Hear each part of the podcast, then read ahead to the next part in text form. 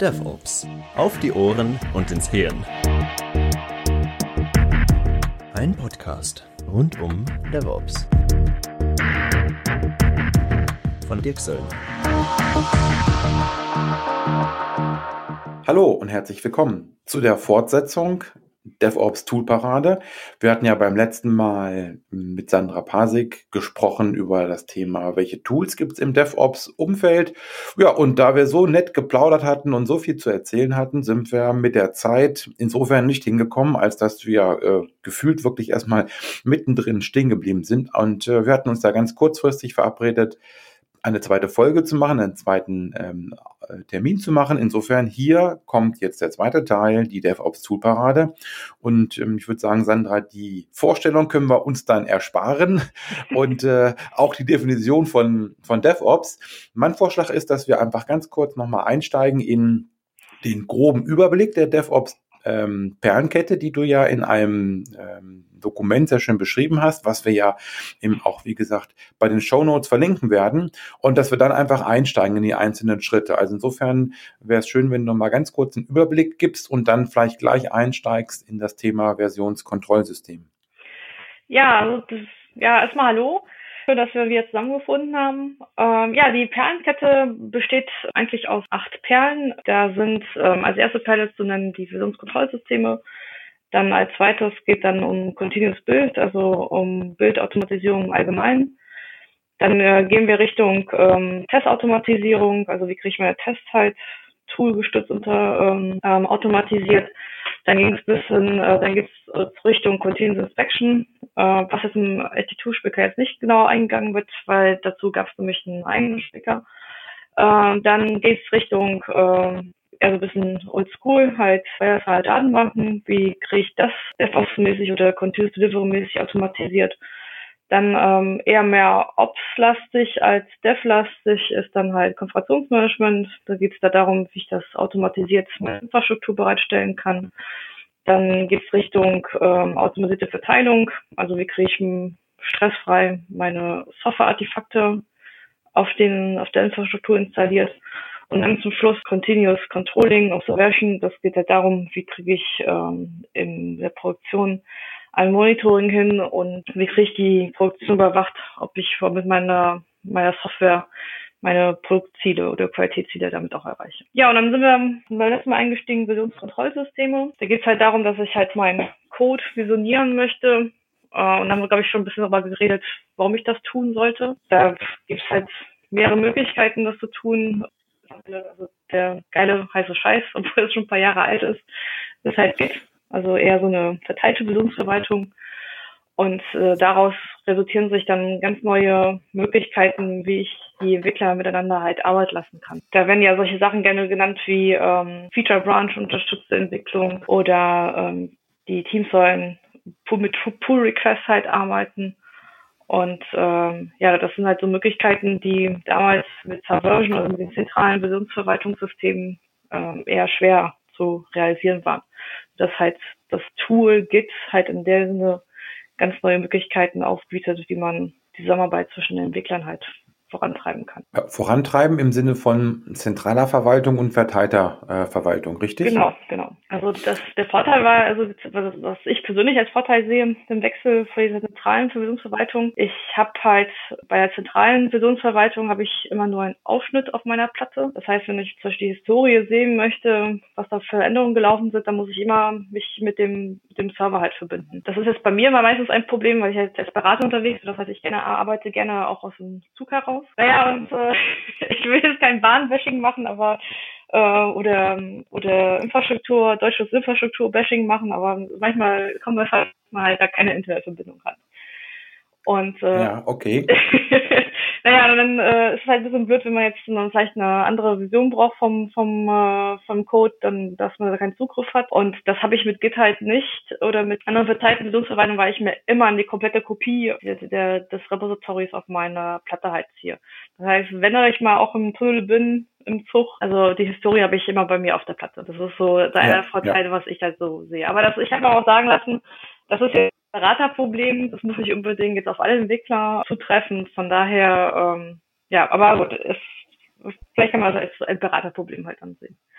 Ja, okay. Wobei Beraterproblem oder eben überhaupt das Problem von äh, auch vielleicht bei einer äh, eher schwachen Infrastruktur, wenn man vielleicht in Teilen der Welt arbeitet, die auch in einem Büro nicht gut angebunden sind. Ich glaube, das ist wahrscheinlich in der IT-Welt wahrscheinlich eher selten, aber könnte ja theoretisch auch sein, wenn man mal absieht von deinem persönlichen Beraterproblem mit der deutschen Infrastruktur und das mal so ein bisschen, ein bisschen ähm, globaler sieht. Also insofern die Frage vielleicht an der Stelle, wenn wenn, man Teams hat, die vielleicht an einem Ort zusammenarbeiten, also wirklich räumlich beieinander oder nah beieinander sind. Gibt es da Unterschiede, in, also aus der technischen Sicht zwischen der zentralen und der verteilten Versionsverwaltung? Ja, also es, es gibt das schon, denn wenn ich halt bei der zentralen Versionsverwaltung, also bei der, oder fangen wir anders an, bei der verteilten Versionsverwaltung habe ich den Vorteil, ich habe so ein, ich sag mal, für Laien gesprochen, so ein Zwei-Phasen-Commit. Das heißt, ich versioniere meine Änderungen, die ich mache, halt erstmal bei mir lokal und äh, davon bekommen erstmal meine, meine Kollegen halt nicht mit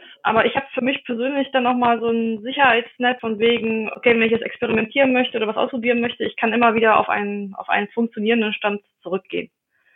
Und wenn ich dann sicher bin, dass die anderen, dass von meiner Änderung was mitbekommen sollen, dann, äh, das nennt sich das bei Git, dann pushe ich meine Änderung halt in das, in das äh, Remote Repository, wo alle halt drauf Zugriff haben. Wenn ich das jetzt mit Subversion machen möchte, das geht erstmal mit Hausmitteln von Subversion nicht, denn da ist ein Commit jedes Mal, ich push das wirklich ähm, ins Repository, wo alle anderen halt, ins Remote-Repository, wo alle anderen halt äh, die Änderungen gleich mitbekommen. Das heißt, da habe ich den Nachteil, also ähm, kann man auch vielleicht sagen, okay, das ist vielleicht wieder so ein persönlicher Entwicklerding, wie man halt arbeitet, aber ich habe da äh, nicht die Möglichkeit, dass ich fein granularer halt arbeiten kann, dass ich halt kleinere Schritte machen kann in meiner Historie, sondern ich habe da immer so solche Big Bang Commits. Und da, ähm, mhm. da ist Laie, würde man sagen, okay, äh, wo ist das Problem? Das Problem ist halt, wenn ich Fehlersuche mache. Das ist halt einfacher, kleine Änderungsunterschiede zu analysieren, als wenn ich halt große Änderungsschritte mir analysieren, äh, analysieren muss. Und das wäre zum Beispiel jetzt auch so ein Vorteil, wo ich sage, okay, so ein verteiltes Versionsverwaltungssystem könnte man auch einsetzen, auch wenn man halt vielleicht lokal zusammensitzt mit den Entwicklern vor Ort. Mhm, ja, gut. Wobei natürlich dann letzten Endes es ja immer in der Entscheidung des Teams liegt, wie sie arbeiten. Genau. Und ähm, insofern, deswegen ist, ähm, würdest du sagen, dass eine der beiden Versionen oder der, der einen der Arten, mit Versionsverwaltung zu arbeiten, einen höheren Reifegrad ähm, des Teams erfordert oder ist das eigentlich egal? Also ich habe die Erfahrung gemacht, das ist eigentlich egal.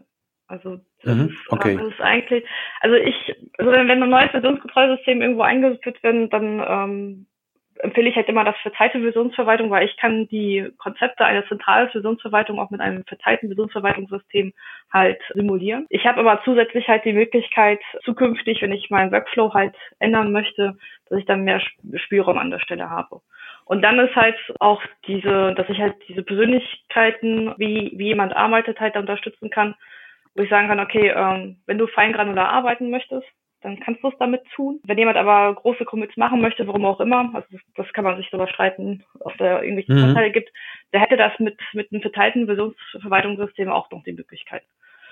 Ja, also ich okay. sehe, also gerade bei neuen Projekten, also wenn es die überhaupt gibt, sehe ich da keine große Vorteile, so ein zentrales Versionsverwaltungssystem halt einzuführen.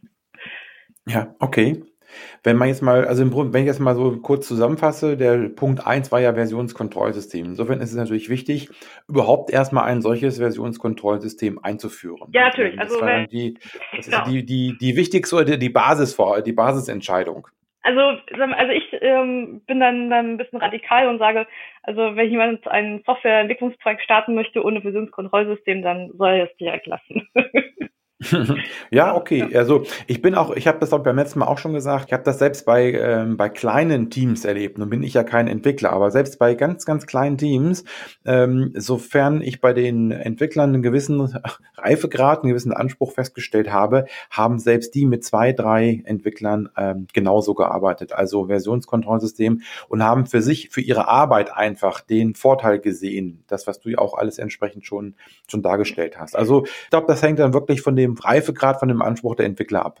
ja, also ist, also ich meine, ich, wenn ich privat halt Sachen machen, also ich, ähm, ich dann bin ich halt wieder radikal, weil ich halt wahrscheinlich Techie bin, aber ich zum Beispiel halt einen Artikel schreibe, ähm, ich mache das halt äh, nicht in Word, sondern halt in so, also für Laien gesprochen so einer Textdatei.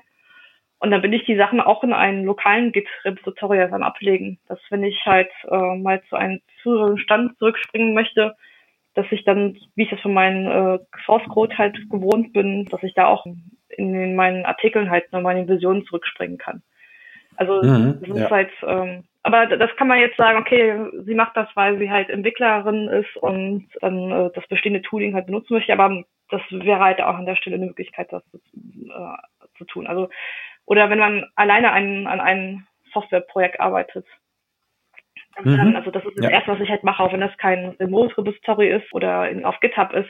Aber ich habe zumindest immer ein lokales äh, Repository, wo ich dann eine Versionierung auf meiner Plattform Ja, okay, also für diesen Punkt Versionskontrollsystem, denke ich, sind ein paar Punkte wichtig. Wichtig ist, dass die Entwickler eben entsprechend äh, den Code häufig einchecken, regelmäßig einchecken. Und regelmäßig heißt nicht einmal im Jahr, sondern in einem sehr viel kürzeren Zeitraum, dass sich die Entwickler oder die Teams für ein entsprechendes Tooling und für einen entsprechenden Work Workflow ähm, entscheiden und eben ihre Arbeitsweise daran anpassen. Denn je nachdem, ob ich nun verteilt oder zentral arbeite, muss ich ja auch als, als Entwickler meine Arbeitsweise darauf abstimmen. Und ich denke, der, der dritte Punkt, den du auch in deinem ähm, Spicker so beschrieben hast, ist, dass das Team für den Quelltext gemeinsam verantwortlich ist. Also das Thema, was du hast es genannt, Collective Ownership.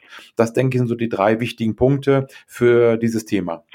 Doch, ja, genau. Und das ist halt Basis, wenn wir jetzt zum zweiten Punkt rüberkommen, dann ist es halt eine Basis, um halt zum Beispiel die, den Bildlauf zu automatisieren. Also mit Bildlauf ist halt gemeint, okay, jetzt habe ich meinen Source Code, aber äh, Source Code alleine ähm, macht noch keine lauffähige halt Software, sondern die muss halt erstmal übersetzt werden, dass so eine Maschine überhaupt äh, versteht, was sie da tun soll. Und das möchte ich halt nicht manuell machen, sondern dann habe ich halt auch Skripte, die das entsprechend automatisiert tun. Das heißt, dann gehe ich einen Schritt weiter und sage, okay, ähm, dann kann ich ja das Bild weiterführen und sagen, okay, ich kann ja in meinem Visionskontrollsystem ja drauf räuchen. Hat sich da was geändert an dem Stand des, des Source Codes? Wenn ja, dann habe ich irgendetwas, ähm, das hat ja meistens so eine Continuous Integration, CI-Maschine oder CI-Server genommen und der dann sagt, aha, da hat sich was geändert, dann kompiliere ich das alles mal durch, also übersetze das alles mal in lauffähige Software und gucke, ob da irgendwelche Kompilierungsfehler, also Syntaxfehler zum Beispiel vorhanden sind. Und somit habe ich ein schnelles Feedback auch Richtung Entwicklung. Und vor allem, wenn ich, wenn da mehrere Entwickler miteinander arbeiten, um zu gucken, wenn ich die Sachen zusammenführe, ob das Ganze überhaupt noch baubar oder äh, kompilierfähig halt an der Stelle ist. Ja, und das können die Entwickler auf ihrem Rechner dann lo auch lokal. Ja, genau. Also das ist auch das Ziel. Also das, was ich auf so einen ähm, zentralen Server ablaufen lasse, das muss auch bei mir lokal halt funktionieren. Und da gibt's halt gängige Tools. Also das muss man ja nicht äh, mit Skripten. Das heißt nicht, dass ich jetzt irgendwelche Tools selber schreiben muss, sondern dann nämlich bewährte Tools. Also ich persönlich komme jetzt aus der Java-Ecke und dann sowas ist dann so wie Maven, Gradle, sondern so die gängigen Tools, die man dann einsetzt, um sowas halt automatisiert zu machen. Die bringen dann natürlich dann auch weitere ähm, Möglichkeiten, das zu erweitern, aber das könnte man im nächsten Punkt mal nochmal tiefer eingehen. Naja, auf jeden Fall, mhm. ähm, die Idee ist halt, dass, äh, ich sage immer, die Wahrheit liegt im Bildtool. Also wir haben manchmal so Quellen, also wir haben ja, wir arbeiten ja nicht mit so Texteditoren, sondern mit ein bisschen ausgereiften ähm, EDEs, also Integrated Developer Environments. Das heißt, da ist halt auch ein Compiler im Hintergrund, der guckt, ob das halt alles läuft. Ähm, manchmal haben wir aber die Effekte, dass die einen halt gerne halt vom Hersteller A nehmen, die anderen gerne vom Hersteller B. Und äh, da gibt es unterschiedliche Auswirkungen, wie, wie sie auf den Source Code reagieren, die man schreibt. Und dann sagt man aber, okay, ist mir egal, was für eine Idee oder Texteditor du nimmst. Die Wahrheit liegt halt in diesem Bildtool. Das heißt, wenn das Bildtool sagt, hey, das ist kompilierbar, daraus kann ich halt ein Software-Artefakt bauen, dann äh, ist das die, die einzige Stelle der Wahrheit, ob die Software überhaupt kompilierfähig ist oder nicht. Also ich weiß nicht, wie mhm, oft okay. ich schon in Meetings gesessen habe und dann hieß es ja, äh, war bei mir in Eclipse funktioniert das sehr schön, aber Maven meckert. Und wenn Maven meckert, dann meckert halt auch das auf dem zentralen Server und dann kann ich das halt nicht, nicht ausliefern. Also, äh, mhm, ja. Okay. Das ist halt, also, ja. das, das, heißt, jeder kann sein persönliches Werkzeug nehmen, weil also für mich ist ein Texteditor halt ein Werkzeug und man muss sich halt nur auf das Bildtool halt sich einigen und mhm. das ist dann die Quelle der Wahrheit, ob die Software baubar ist oder nicht. So für mich als, als Nicht-Techie, wie viele äh, Tools gibt's denn in dem Umfeld, ähm, die ähm, relativ gleich sind von der Funktionalität? Also sprechen wir davon, dass ich vielleicht nur ein, zwei Tools habe oder habe ich auch wirklich eine Auswahl von, weiß ich nicht, für neun oder zehn Tools, die wirklich eigentlich äh, relativ nah beieinander liegen, was die Funktionalität angeht? Umfeld sind mir was also drei, vier. Also wenn ich auch die Exoten nehme, sind mir bis zu zehn Tools bekannt. Ich glaube, namentlich würde ich, glaube ich, fünf oder sechs aufzählen können. Also dann äh, geht's halt, dann habe ich ja ähm, nicht so Java, sondern halt noch andere Sprachen, die auf der Java-Plattform aufbauen. Die bringen dann manchmal auch eigene Bildtools mit. Also dann haben wir schon wieder, lass mal 20 sein. Und wenn ich dann sage, okay, ich möchte nicht Java benutzen oder, oder aus der JDK-Welt rausgehe, sondern ähm, C-Sharp nehme, gibt es wieder eigene Bildtools. Wenn ich halt Web-Frontends äh, machen möchte, dann arbeite ich meistens mit JavaScript. Dann äh, halt das nicht Bildtool, sondern Taskron, aber von, von, vom Prinzip her haben sie so eine ähnliche Aufgabe. Nur dass ich bei JavaScript das nicht kompilieren muss, sondern halt in andere Checks halt laufen lassen möchte. Ja, und dann gibt es halt gerade im JavaScript-Umfeld gefühlt tauchen da jede Woche drei neue Tools auf in jedem Bereich. Also da, also ich glaube, da kann man sich wochenlang drüber unterhalten. Äh, also das okay. ist halt. Äh, also, da, dann bleiben wir bei unseren 45 Minuten jetzt hier. Ähm, okay, gut. Sandra, die Frage ist ja bei den Teams immer Selbstorganisation.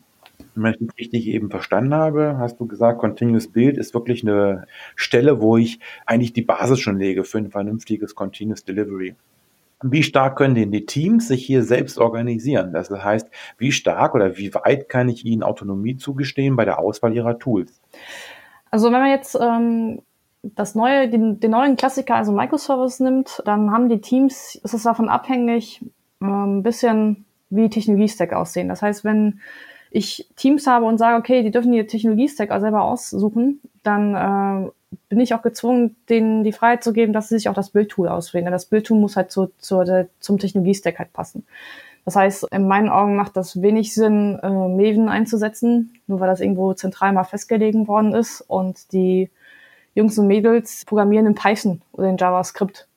Hm, vielleicht wird das sogar technisch, in dem Fall bei Python weiß ich sogar nicht, aber mit JavaScript äh, würde es sogar bis zu einem gewissen Grad gehen, aber ich würde mir mich halt trotzdem beschneiden, weil die Welt da draußen, die JavaScript oder Python benutzen, die benutzen halt ein anderes Bildtooling oder Taskrun in dem, in dem Sinn. Das heißt, an der Stelle würde das aus meiner Sicht äh, wenig Sinn machen. Die andere Überlegung ist, wenn aber die Teams ähnliche Technologie-Stacks nehmen, also zum Beispiel die Teams nutzen alle Java, dann macht es schon aus meiner Sicht schon Sinn zu sagen, okay, dann lass uns ein einheitliches Bildtool an der, an der Stelle nehmen. Oder man muss wirklich Argumentationen finden, warum man dann an der Stelle halt abweichen ähm, sollte. Mhm. Und das mhm. ist jetzt nicht, weil man die Farbe des Logos vom Bildtool halt schöner findet oder oder die, die beliebte Argumentation, das wird gerade auf Konferenzen gehypt. Deswegen muss man das jetzt mhm. Ja, also okay. Also im Prinzip schon, dass, dass die Teams es selber entscheiden sollten oder müssten, aber es hängt auch stark von der Technologie ab. Ja, genau. Also ähm, und dann ist halt Augenmaß. Ne? Da muss man halt gucken, welche Vorteile bringt das für den Teams, wenn sie halt beim selben Technologie abweichen und, äh, und wenn das halt, was ja auch, auch mal vorkommt, dass die Entwickler hier Spieltrieb halt da irgendwie ausleben wollen, dann sage ich, okay, dann äh, so sollte man vielleicht Zeit für sogenannte Pet-Projekte den Entwickler einräumen, ähm, dass sie sich das, da ihre Spieltriebe ausleben können und mhm. das nicht in Produktionscode halt ausprobieren. Wenn ich so die, die Teams anschaue, die ich ähm, sehe, wie gesagt, bin ja kein Entwickler, bin ja eher der Betriebswirt. Was ich aber als Riesenvorteil sehe, ist, du hast ja auch gerade den Spieltrieb angesprochen von den Entwicklern. Jetzt wollen wir nicht auf die Entwickler immer so draufschlagen, aber ähm, was ich eben als Vorteil sehe, ist, dass wir wirklich eine zentrale Quelle haben, wo es funktioniert. Und eben nicht jeder sagt, ja, bei mir auf meiner Maschine funktioniert, sondern dass ich durch dieses Continuous Build dahin komme, dass ich wirklich eine zentrale Stelle habe, wo es dann schon sehr früh funktioniert oder sehr früh überprüft wird, ob es funktioniert und nicht auf den einzelnen getunten Maschinen der Entwickler. Ja, genau. Also das ist halt der Vorteil, warum man das einführen möchte und warum man auch da investieren sollte. Also ich hatte mal einen Kunden gehabt, der hat zum Beispiel, war die, Aus, sah die Auslieferung so aus, dass sie sich halt eine Woche vor geplanten Auslieferungstermin einen Rechner gesucht haben, bei dem in Eclipse die Software halt gebaut worden konnte. Und ja, und dann kam ich da mit so einem Bildtool daher, habe das mal automatisiert und dann hat man Release-Zeiten von der Woche reduziert, mhm. halt auf ein, erstmal auf den Tag, ja. Also das ist, äh, weil man nicht mehr, nicht mehr gezwungen war, etwas, äh, also eine Maschine zu suchen, wo alles halt kompilier- und baubar war, ja. Das ist, mhm. also das ist jetzt nicht nur in der Theorie, sondern in der Praxis habe ich das selber so erlebt. Mhm. Okay, gut. Ähm, wenn wir diesen Punkt jetzt so ähm, langsam zum Abschluss bringen, vielleicht eine Frage noch. Was sollte man denn beachten, wenn ich das Thema Bild automatisieren möchte? Gibt es ein paar Punkte, die man da beachten sollte aus deiner Sicht? Ja, also äh, wenn ich mich auf ein Bildtool einige, dann soll ich nicht versuchen, gegen ähm, Best Practices mich zu wehren. Und, und nur weil ich halt denke, dass eine bestimmte Struktur oder Anwendungsfälle oder, oder Lifecycle ähm, mir besser gefallen, aber das Bildtool unterstützt das nicht, weil die eigentlich ein ganz anderes Konzept dahinter stellen. Dann sollte ich nicht dagegen gegen dieses Bildtool halt ankämpfen und das so biegen, wie das für mich passt. Denn die Erfahrung zeigt, das bringt nur Schmerzen ich kann wenig Support von der Community äh, bekommen, sondern dass ich mich dann auf die Idee und auf das Konzept des Bildtools mich dann darauf stütze. Das, mhm, das, das sind so, schon solche einfache Geschichten, ähm, wie zum Beispiel die, ähm, die Ordnerstruktur von meines Projektes aussehen soll. Also zum Beispiel bei Maven ist das so, dass es halt eine bestimmte Ordnerstruktur halt vorgibt. Die Erfahrung zeigt halt, wenn ich mich halt bestimmte Konventionen halt halte, habe ich dann in meiner täglichen Arbeit halt weniger Schmerzen. Das heißt, ich kann mich dann wirklich auf Feature-Entwicklung konzentrieren und dann nicht wieder mit mich tagelang mit einem Bildtool beschäftigen. Ich finde das interessant, weil wenn ich das übertrage auf das Thema Business, da haben wir eigentlich das Gleiche, dass eben ähm, ja viele, wenn ich jetzt mal eine ganz große Parallele ziehe, SAP oder überhaupt ERP-Projekte, dass die auch dann ihre Schwierigkeiten haben, wenn sich die Personen, die mit den Tools arbeiten sollen, eben nicht umstellen wollen. Wenn ich also anfange, die Standard-Tools zu verbiegen, äh, um äh, individuelle Abläufe zu ermöglichen. Und das klingt hier ja für mich genauso. Also genau, ich meine deswegen. Standardisierung. Genau, genau.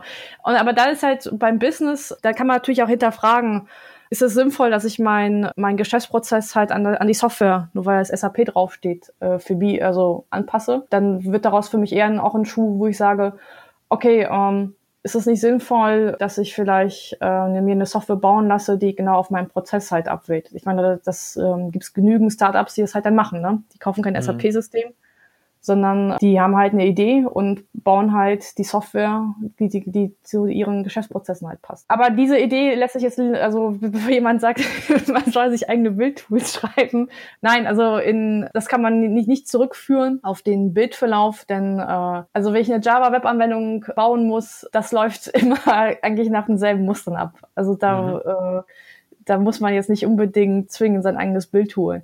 Ich weiß, Google und Facebook machen das, die bauen ihre eigenen Tools, aber dann, naja, dann kommt dieser Standardberaterspruch halt, nicht jeder ist halt Google oder Facebook an der ja. Stelle.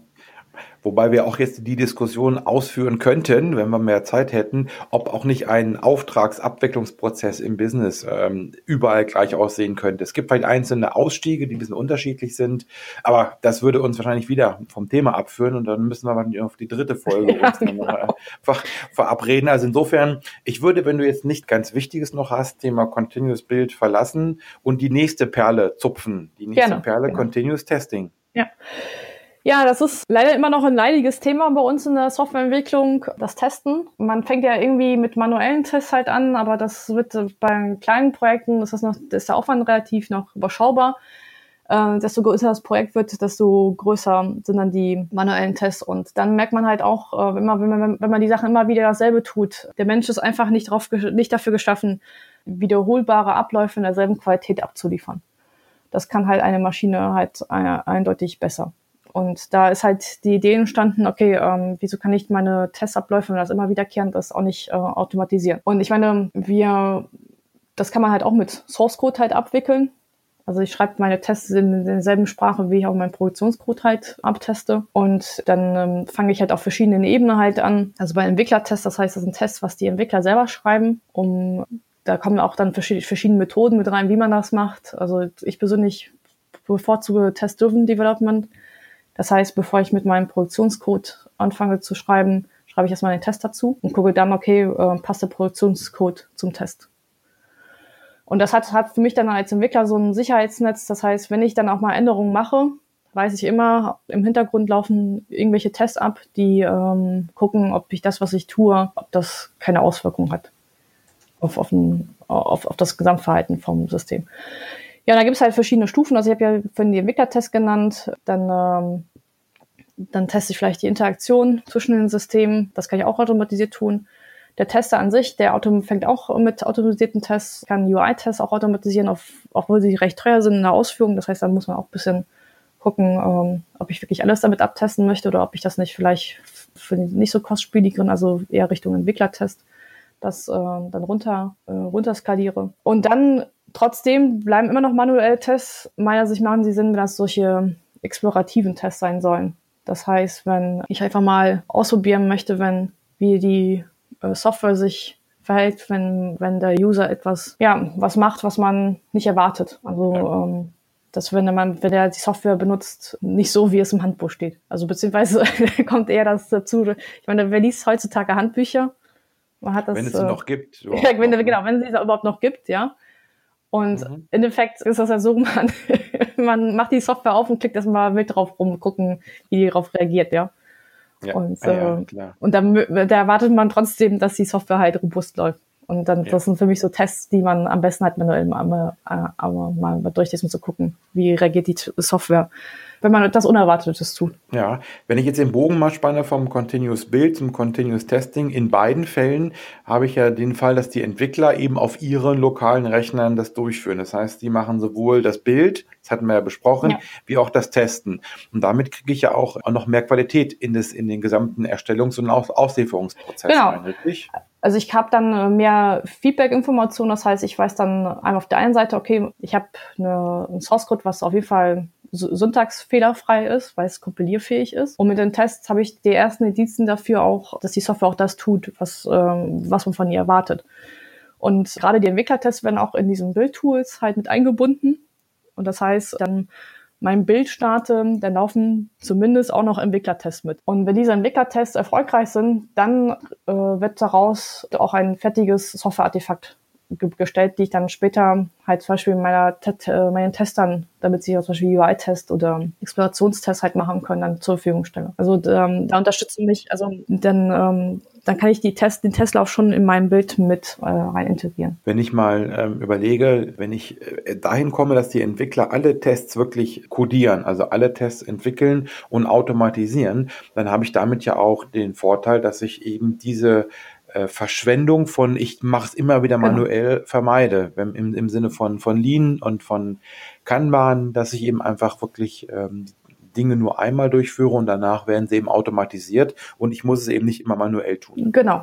Also, gut, ich, es gibt ja auch Stimmen, die sagen halt, ja, warum soll ich jetzt teure Entwicklerstunden dafür investieren, dass sie Tests schreiben? Dafür habe ich ja eine Test, ähm, meine, meine Tester also ich, ich habe auch schon mal äh, Kunden erlebt, die gesagt haben, nee, nee, ähm, Unit-Tests dürfen, die Entwicklertests dürfen an Entwickler geschrieben werden, die werden nachgelagert von, äh, von unseren Testern geschrieben. Naja, und das Problem, also ich finde halt das äh, da immer, also ich sage nicht, dass die Tester, äh, die haben ihre Daseinsbefugnis, aber die sollten halt andere Sachen testen, als was ich als Entwickler. Also die trivialen Geschichten kriege ich auch als ähm, Test, als Entwickler selber hin, beziehungsweise ich weiß, ich sehe ja, kriege dann direkt beim Entwickeln auch das Feedback von wegen, ähm, das, was ich mir ausdenke, funktioniert das überhaupt?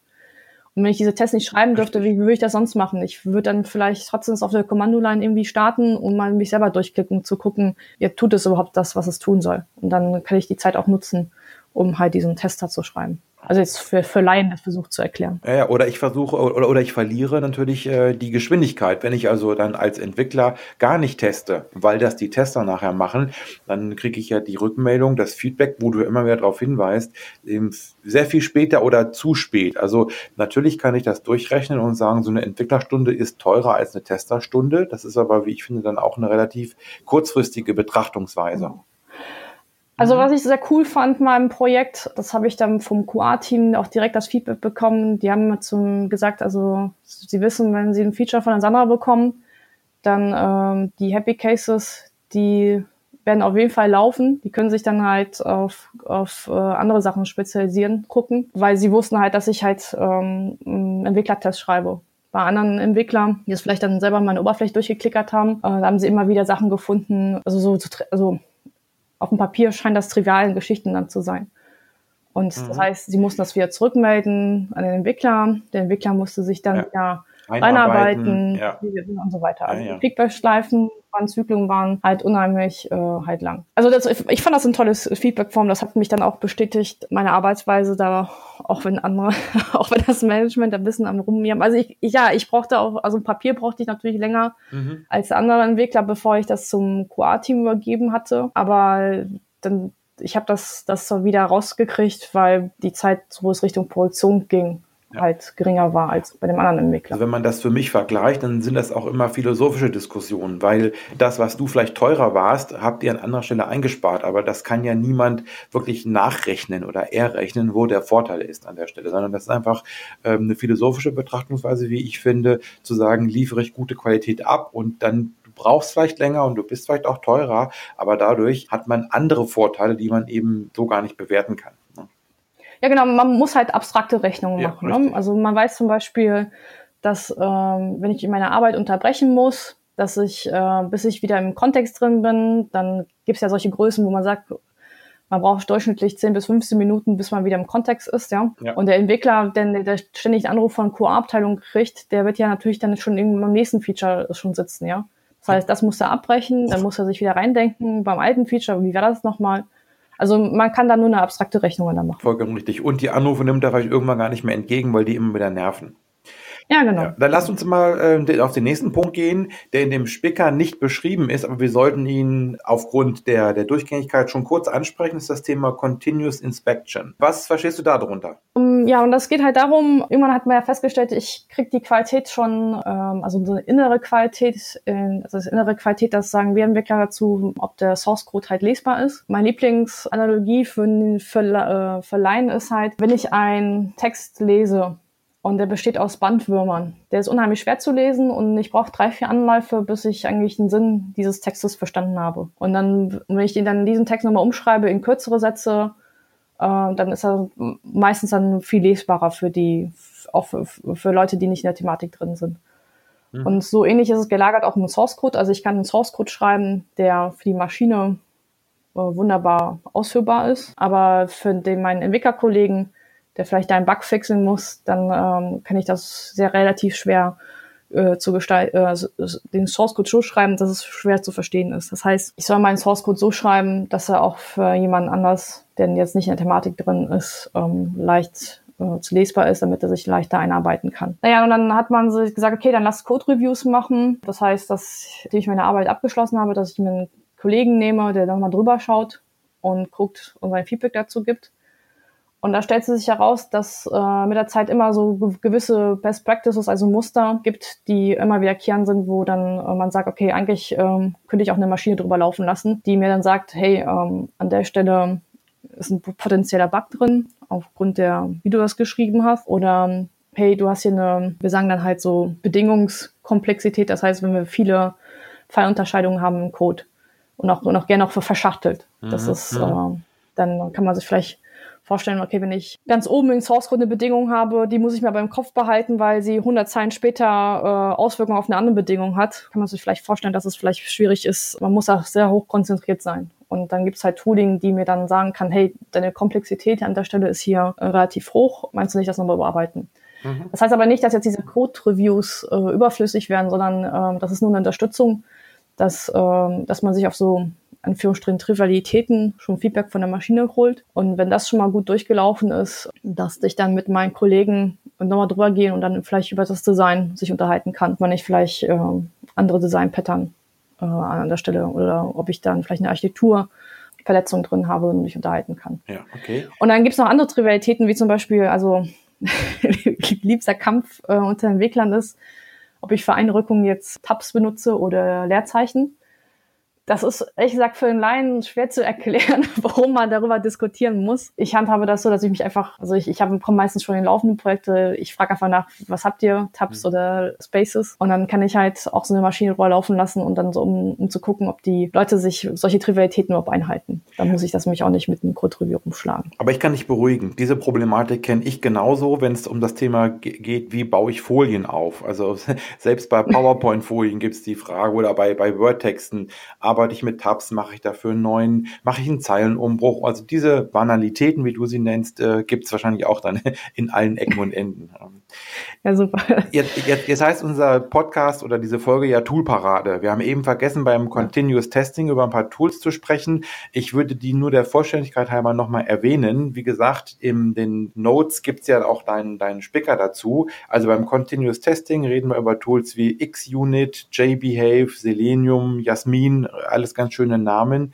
Beim Continuous Inspection hast du da mal so zwei, drei Tools, die, die man ja. ähm, besprechen sollte? Also ähm, wenn zum Beispiel nur darum geht, äh, zu abzutesten, ob die Einrückungen richtig sind, da wird gerne im Java-Umfeld Checkstyle benutzt. Und wenn ich zum Beispiel im JavaScript-Umfeld unterwegs bin, um zu gucken, ob man sich so ein Best Practice hält, um potenziellen Bugs aus dem Weg zu gehen, da gibt's diesen ähm, JS-Lint. Dann, ähm, ich kann diese Tooling auch dazu benutzen, um zu gucken, wie die meine Testabdeckung ist. Das heißt, ob die Tests auch alle möglichen Stellen meines Codes ähm, durchlaufen. Da gibt's im Java-Umfeld zum Beispiel das Yakoko, der misst dann halt, wie hoch meine Testabdeckung ist. Und dann das Megatool im Java-Umfeld, wo man mal denkt, wenn ich das Tool einsetze, dann werde ich alle meine Code-Analyse-Probleme aus dem Wind schaffen, ist äh, SonarCube. Aber man darf sich dann jetzt auch nicht äh, blenden lassen. Man muss da auch wieder Zeit und Energie einsetzen. Die Leute müssen ihre Arbeitsweisen anpassen, wenn ich dann solche Tooling halt einsetze. Mhm.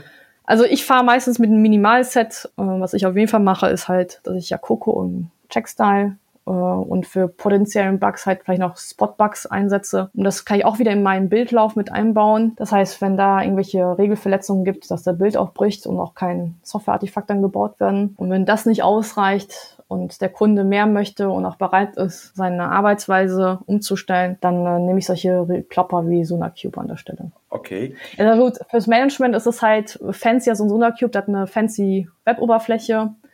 Da kann man ganz tolle Zahlen daraus generieren. Geiles Verkaufsargument Spot wahrscheinlich. Ja, genau, genau. Und bei Spotbug, Checkstyle oder Yakoko, da merkt man halt, dass es halt, das ist halt eine andere Zielgruppe. Da bekomme ich halt so Kommandolines-Ausgaben. Vielleicht kann ich noch HTML-Reports halt ausgenerieren, aber die sehen halt nicht so fancy aus. Ah, okay. Gut, dann gucken wir mal zum nächsten Punkt auf deiner Perlenkette. Und der ist auch in dem Spicker wieder beschrieben. Continuous Database Integration. Was muss ich mir darunter vorstellen? Ja, also das ist Persistenz an der Stelle und das ist halt, also ich habe jetzt keine Zahl, aber in den Projekten, wo ich war eigentlich bisher zu 90 Prozent, also das ist eigentlich eine persönliche Wahrnehmung, zu 90 Prozent wird halt Persistenz gerne eine relationale Datenbank halt eingesetzt. Es gibt dann auch andere ähm, Daten, die so NoSQL, das sind so dokumentenbasierte oder Key-Value-Datenbanken, aber was ich halt meistens sehe, ist, da werden halt gerne relationale Datenbanken naja, und die relationalen Datenbanken haben halt, was heißt Problem? Also, die, also, das ist halt eine Eigenschaft von relationalen Datenbanken, dass ich halt da die Tabellenstruktur halt beschreiben muss. Das heißt, ich muss sagen, ähm, hey, leg mir bitte folgende Tabellen an, die haben folgende Spalten, in diesen Spalten dürfen nur bestimmte Datentypen gespeichert werden. Und dann ist die Herausforderung ja, meine Software und meine Anforderungen, die ändert sich halt mit der Zeit. Am liebsten das tun aber auch nicht alle, äh, müsste eigentlich auch meine Datenbankstruktur mit der Zeit sich auch verändern. Und das wird eine Zeit lang wurde das äh, sehr wenig gemacht, weil man Angst hatte, da was zu ändern. Das könnte ja was kaputt gehen oder Daten verloren gehen. Das heißt, man hat dann angefangen, in den bestehenden Strukturen irgendwas reinzuflanschen. Das läuft vielleicht paar Mal, paar Jahre gut, aber irgendwann ist dann diese ganze Datenbankstruktur so unübersichtlich, dass man dass man dann schon wegen der Datenbankstruktur man sagt, okay, eigentlich müssen wir das nochmal neu schreiben. Ist aber eigentlich kein, keine Lösung darin. Naja, und dann hat man gedacht, okay, irgendwie möchte ich ja meine Datenbanken auch irgendwie automatisiert, also die Änderungen meiner Daten an der Datenbankstruktur irgendwie auch automatisiert testen. Und dann fängt man halt an, auch Skripte zu schreiben, die halt meine Datenbank verändert. Und dass man die halt mit abtestet, so wie meinen normalen Source Code. Und das ist eigentlich auch das Verwunderliche an der ganzen Geschichte. Also, es ist mir noch vor, vor wenigen Jahren rübergekommen, also, dass man so Java-Code oder JavaScript-Code in ein Versionskontrollsystem ablegen muss. Das war für die Leute schon klar und äh, hatten haben wir fleißig gemacht. Aber die äh, Skripte für die Datenbankstrukturen, was eigentlich ähm, auch Bestandteil der Software sein sollte, die flogen dann in irgendwelchen Tickets, Handbüchern, E-Mails herum. Und dann die arme Sau, die am Wochenende dann diese neuen Rollout machen musste, der musste dann halt sich die Sachen vorher irgendwie zusammensuchen und hoffen, dass das halt dann irgendwann funktioniert übers Wochenende. Und ja, und da ist halt, also im Java-Umfeld äh, sie sind mir nur zweigeläufig, Flyway und Liquibase und die unterstützen mich darin einmal, dass diese Skripte automatisiert mit ablaufen. Das heißt, wenn ich neue Release-Version meiner Software, dass sie dafür Sorge tragen, dass auch die Datenbank, die unterliegende Datenbank damit abgedatet wird. Die kann ich dann auch fürs Testen halt dann auch benutzen, um zu gucken, hey, funktionieren sie überhaupt? Und das Schöne ist auch, ähm, sie schreiben auch in der Datenbank so eine Änderungshistorie. Das heißt, ich kann, wenn es zu Problemen kommt, genau nachvollziehen, welche Skripte auf welcher Datenbankinstanz äh, wann äh, liefen. Und so habe ich dann einen Überblick von wegen, okay, das ist der Zustand dieser Datenbank, weil folgende Skripte gelaufen sind. Hat aber auch wieder Auswirkungen auf den Entwickler. Das heißt, den Helden spielen und mal schnell auf Produktion die Datenbankstruktur ändern oder Daten löschen, ist da halt nicht mehr, weil dann wird das ganze System wieder ad absurdum geführt. Und wenn ich mal schaue, über, über welche Tools reden wir dann da? Ähm, ja, da kommen wir eigentlich schon mehr Richtung Operation. Das geht halt darum, dass ich ein, ähm, also für den Laien gesprochen, wenn ich so einen Laptop bestelle, da ist meistens, wenn ich Glück habe, vielleicht nur ein Windows drauf oder manchmal ist er auch blank. Und dann setze ich mich am Wochenende hin und bin mir Windows am installieren oder ein anderes Betriebssystem und meine ganze Software drauf am Spielen. Und ähm, sowas muss man sich vorstellen, gibt es auch, auch im Serverbereich. Nur im Serverbereich ist es ja nicht so, dass ich alle paar Jahre mal einen Server neu installiere, sondern da muss ja kontinuierlich ähm, Updates aufgespielt werden. Ähm, neuer Bedarf ist da, das heißt, neue Server müssen bestellt werden. Dann möchte ich gerne, dass jeder Server gleich aufgesetzt wird und nicht unterschiedlich. Ähm, so dass ich weiß, okay, wenn das auf diesem Server läuft, dann wird das auf dem nächsten Server auch laufen. Ja, und dann automatisiere ich da an, an, an der Stelle. Ähm, das heißt, ich schreibe mir auch solche ähm, sogenannte Provisionierungsskripte. Das ist auch wieder Code. Das heißt, das gehört auch wieder in mein Versionskontrollsystem. Und das hat auch, ähm, das heißt, wenn ich einen neuen Server habe oder Änderungen fahren möchte, dann rufe ich halt diese Skripte auf, die den Server dann genau so anpassen, wie es in meinen Skripten steht. Hat auch hier wieder Auswirkungen auf den Entwickler. Ich darf nicht äh, irgendwas manuell auf den Kisten machen, sondern alles muss über Skripte halt ähm, verteilt werden. Und ähm, ja, ähm, paar Toolings zu nennen, also die Platzhirsche an der Stelle äh, sind halt Ansible, Puppet, vielleicht Chef, gibt auch äh, Tooling, die nicht so verbreitet sind, so wie sind wie Salt. Ähm, so, wenn jemand sich wundert, warum ich es Docker nicht genannt habe, ja, weil Docker kein Konfigurationsmanagement-Tooling ist. Das ist halt eine Container-Technologie. Das heißt, ähm, ich benutze meine Konfigurationsmanagement-Tool wie Ansible und Puppet, um halt meinen Docker-Daemon auf meinen Server zu installieren. Mhm, okay. Um, ähm, welche, welche Vorteile habe ich vom, von einem automatisierten Konfigurationsmanagement? Kannst du das mal vielleicht ganz kurz nochmal ähm, aufzählen? Vorteil ist halt, ich ähm, weiß, ähm, ich habe x Server und die sind, sehen alle gleich aus, weil sie mit den gleichen Skripten halt ähm, installiert worden sind. Und da habe ich nicht die Effekte, dass zum Beispiel auf meinem Testsystem die Software läuft, aber auf Produktion nicht, weil, ja, die, weil die unterschiedlich halt äh, so unterschiedliche vielleicht Softwarestände drauf installiert haben vom Betriebssystem oder sowas. Das kommt ja auch schon manchmal vor. Ja, okay. Und damit kann ich halt sicherstellen, ähm, wenn ich die Provisionsskripte von meinem Produktionsserver nehme und damit einen Testserver aufsetze, äh, dass ich das Risiko halt da an der Stelle minimiere, dass ich dann Richtung Produktionsgang dann nochmal irgendwelche Überraschungen kriege. Ja, okay, gut. Dann der nächste Schritt, automatisierte Verteilung.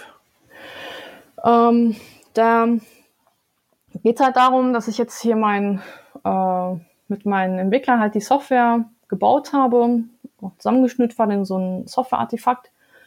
Und dann geht es halt darum, dass ich dieses Deployment, äh, dieses Software-Artefakt halt ähm, auf den Server drauf kriege. Und das ist nicht nur, dass ich nun dieses Artefakt rüber kopieren muss, sondern ich muss ähm, Konfigurationen mit ausspielen. Und dann ist es halt so, wenn ich dann mehrere Umgebungen habe, wie Test, Produktion und verschiedene Staging, ähm, dann ist natürlich die Konfiguration ist dann, sieht immer anders aus, weil ich dann andere Datenbankverbindungen brauche, andere User, ähm, vielleicht andere Timeouts. Also gibt's äh, verschiedene Spielarten. Und die Idee dahinter ist halt, dass ich ein Software-Artefakt habe für alle Umgebungen und dieses Artefakt halt ähm, weiß, wie er sich in der Umgebung zu verhalten hat anhand der Konfiguration. Da gibt es halt verschiedene Möglichkeiten, das halt zu machen. Ich kann dann sagen, okay, ich spiele das Software-Artefakt und der guckt dann lokal auf den Server, wo er drauf ist, hey, ähm, wie soll ich mich konfigurieren? Oder er fragt halt einen Konfigurationsserver ab, hey, ich bin auf der Kiste ähm, XYZ, wie sehen die Konfigurationen dafür halt aus? Oder ganz klassisch, ähm, ich schiebe mit dem Software-Artefakt meine äh, Konfigurationsdatei mit auf, den, auf der Kiste. Und ja. was, was für mich ganz wichtig ist an der Stelle, ist immer, ich muss diesen Bildvorgang, also wie ich meine Software-Artefakt baue, und meinen Deployment-Vorgang immer trennen. Das heißt, wenn der Bild fehlgeschlagen ist, darf das keine Auswirkungen auf den Deployment-Vorgang haben. Das heißt, wenn ich dann noch ein neues Deployment mache, dann geht das immer mit dem letzten funktionierenden Stand raus. Mhm. Und das heißt, wenn ich auch meine beim Testern zum Beispiel meinen Server halt kaputt getestet habe, dass er ein fertiges Software-Artefakt immer wieder neu draufspielen kann, ohne dass er den, äh, den vorgelagerten Bildvorgang ähm, nochmal anträgern muss bringen muss. Jawohl, okay. Ähm, wenn wir hier über Tools sprechen, du hast ja eben bei dem äh, Konfigurationsmanagement schon über ein paar Tools gesprochen und soweit ich das weiß, gibt es ein paar Tools, die quasi in den beiden Bereichen tätig sind, wie, genau. wie zum Beispiel Ansible. Genau, also dann da, also ich persönlich ähm, nutze dann meistens recht Ansible. Ähm, es können aber auch Shell-Skripte sein. Also ich oder um, was eigenes geschriebenes. Das muss jetzt nicht, nicht also ich habe auch schon mal gesehen, dass man ganz einfache Shell-Skripte schreibt. Ähm, das ist, wäre zum Beispiel ein gangbarer Weg, wenn man zum Beispiel als Software-Artefakt, also das Format her zum Beispiel so ein Docker-Container ist, dann reicht zum Beispiel auch vollkommen aus zu sagen, okay, ähm, ich schreibe ein Shell-Skript, der diese Container auf die, auf den, auf die Maschinen halt verteilt. Mhm. Oder wenn ich halt in größeren Umgebungen bin, also vor allem in der Containerwelt, dann sind ja solche Sachen wie Kubernetes oder Docker Swarm, werden halt gehypt und die helfen einen auch dabei, die Sachen halt zu verteilen und sogar äh, automatisiert zu verteilen. Die haben aber auch natürlich noch andere Aufgaben, aber das sind dann spezielle Container-Eigenschaften, die sie dann ähm, vermitteln. Gut, dann, soweit ich deinen Spicker verstanden habe, hier wären wir jetzt durch, was so das ganze Thema Tooling angeht. Habe ich das richtig verstanden oder genau. richtig interpretiert? Jawohl. Weil wir haben jetzt auf deinem Spicker noch ein paar Themen, wo ich sagen würde, Mensch, da könnte man vielleicht nochmal einen separaten Podcast für machen, eine separate Aufnahme, weil das ja eben nicht mehr die Tools an sich sind. Also, wenn du einverstanden bist, würde ich sagen, beenden wir jetzt die Toolparade. Ja, gerne. Okay, gut. Also, ähm, beenden heißt Toolparade, aber ähm, wie gesagt, der Spicker bietet noch Chancen, ein paar andere Sachen zu machen. Ähm, ja, vielleicht machen wir später nochmal eine, eine weitere Aufnahme und greifen da nochmal drauf zurück. Ähm, Gibt es irgendwo einen Punkt, den du nochmal so beim Rückblick auf diese beiden Folgen nochmal ergänzen wollen würdest oder war das für dich jetzt eine runde Sache? Um, ja, vielleicht ein abschließende Wort. Also ähm, Tools gibt es halt reichlich, aber im Endeffekt ähm, ähm, ich hoffe, das kam rüber, denn dass ähm, das Sprichwort doch seine Berechtigung hat. A fool für Tool ist still Fool. Das heißt, äh, eigentlich ähm, jetzt ist nicht irgendwelche Tooling einzuführen, sondern ich muss wirklich halt ähm, Richtung Organisationsstrukturen gehen und sagen, hey, ähm, das Tool kann mich unterstützen, aber auch nur, wenn ich mich äh, ge gewisse Arbeitsweisen halt dann aneigne an der Stelle. Das vielleicht so als Fazit von der ganzen Geschichte. Ja. Also aus meiner Sicht, das habe ich dabei auch rausgehört. Natürlich kann ich über Tools reden und wenn ich jemanden die Freiheit lasse, sich seine Tools auszusuchen, dann wird er natürlich auch die Tools aussuchen, die ihm äh, genehm sind an der Stelle. Und ähm, was ich eben rausgehört habe, ist, dass man über die das Thema Tool schon äh, sehr viel auch steuern kann ähm, und dass eben von der Auswahl des Tools oder dass die Auswahl eines Tools und die äh, effektive Nutzung, dass das schon auch davon abhängt, welchen Qualitätsanspruch haben die Entwickler an der Stelle. Und äh, das denke ich, das wäre so aus meiner Sicht das, was du gesagt hast mit dem Tool und dem Fool an der Stelle. Ja, genau. Gut, ja, also dann bedanke ich mich äh, recht herzlich für die Unterstützung für diese beiden Folgen an der Stelle, für das äh, Verteilen, für das Teilen deines Wissens an der Stelle. Und äh, ich freue mich auf die nächste Folge, die wir sicherlich nochmal machen zu dem Thema Continuous Controlling, Continuous Observation. Aber wie gesagt, hier zum Thema Toolparade sind wir durch. Vielen Dank, liebe Sandra. Vielen Dank, sehr gerne.